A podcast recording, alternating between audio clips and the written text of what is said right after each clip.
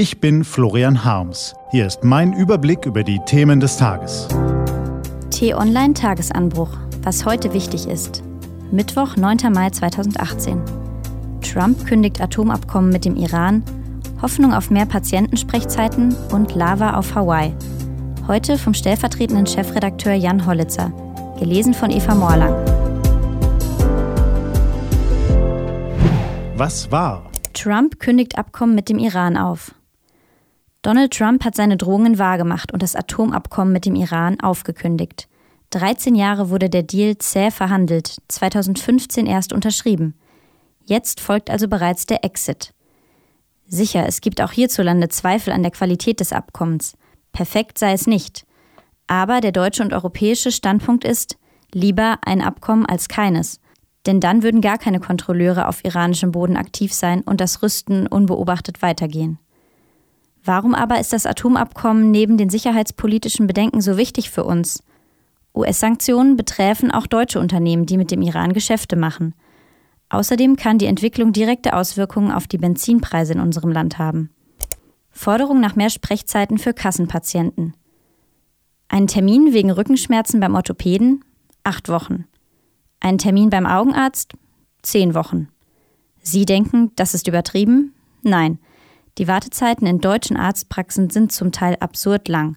So lang, dass Menschen wegen Lappalien in die Notaufnahme der Krankenhäuser pilgern, die wiederum aus allen Nähten platzen und sich nicht um die wirklich ernsten Fälle kümmern können.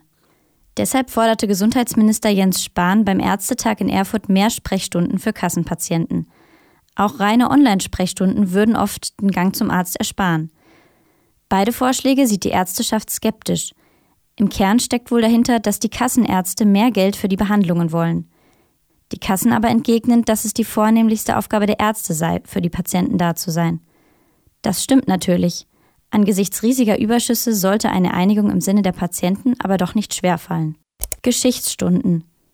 Das sollte jeder gesehen haben, um die noch immer bestehende Kluft zwischen Ost und West besser verstehen zu können.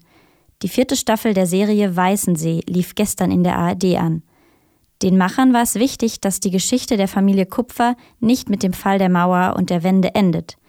Jetzt geht es also in den 1990er Jahren weiter. Es wird beschrieben, wie ostdeutsche Biografien zu Gesamtdeutschen werden. Familien, Berufsleben, Freundeskreise, ganze Leben zerbrechen oder eben bestehen. Was steht an? Die T-Online-Redaktion blickt für Sie heute unter anderem auf diese Themen. Die Bundesregierung darf möglicherweise auf einen größeren finanziellen Spielraum für neue Investitionen hoffen. Bundesfinanzminister Olaf Scholz wird die Ergebnisse der neuen Steuerschätzung vorstellen. Heute beginnt in Münster der 101. Deutsche Katholikentag. Mehrere Zehntausend Gäste werden erwartet. Und im Streit um eine muslimische Lehrerin mit Kopftuch in Berlin will das zuständige Arbeitsgericht am Mittag eine Entscheidung verkünden. Die ausgebildete Pädagogin hatte gegen das Land Berlin geklagt, weil sie nicht mit dem Kopftuch an einer Grundschule unterrichten durfte.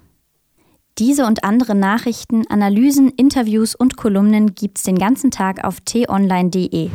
Was lesen? Wenn Sie möchten, unter t-online.de-tagesanbruch gibt es drei Lesetipps für Sie. Heute geht es um Lavamassen auf Hawaii, das Eheleben eines Ministers und eines Ex-Kanzlers und um die Abschiebung eines Asylbewerbers aus Togo. Das war der T-Online-Tagesanbruch vom 9. Mai 2018. Heute vom stellvertretenden Chefredakteur Jan Hollitzer. Ich wünsche Ihnen einen frohen Tag. Ihr Florian Harms.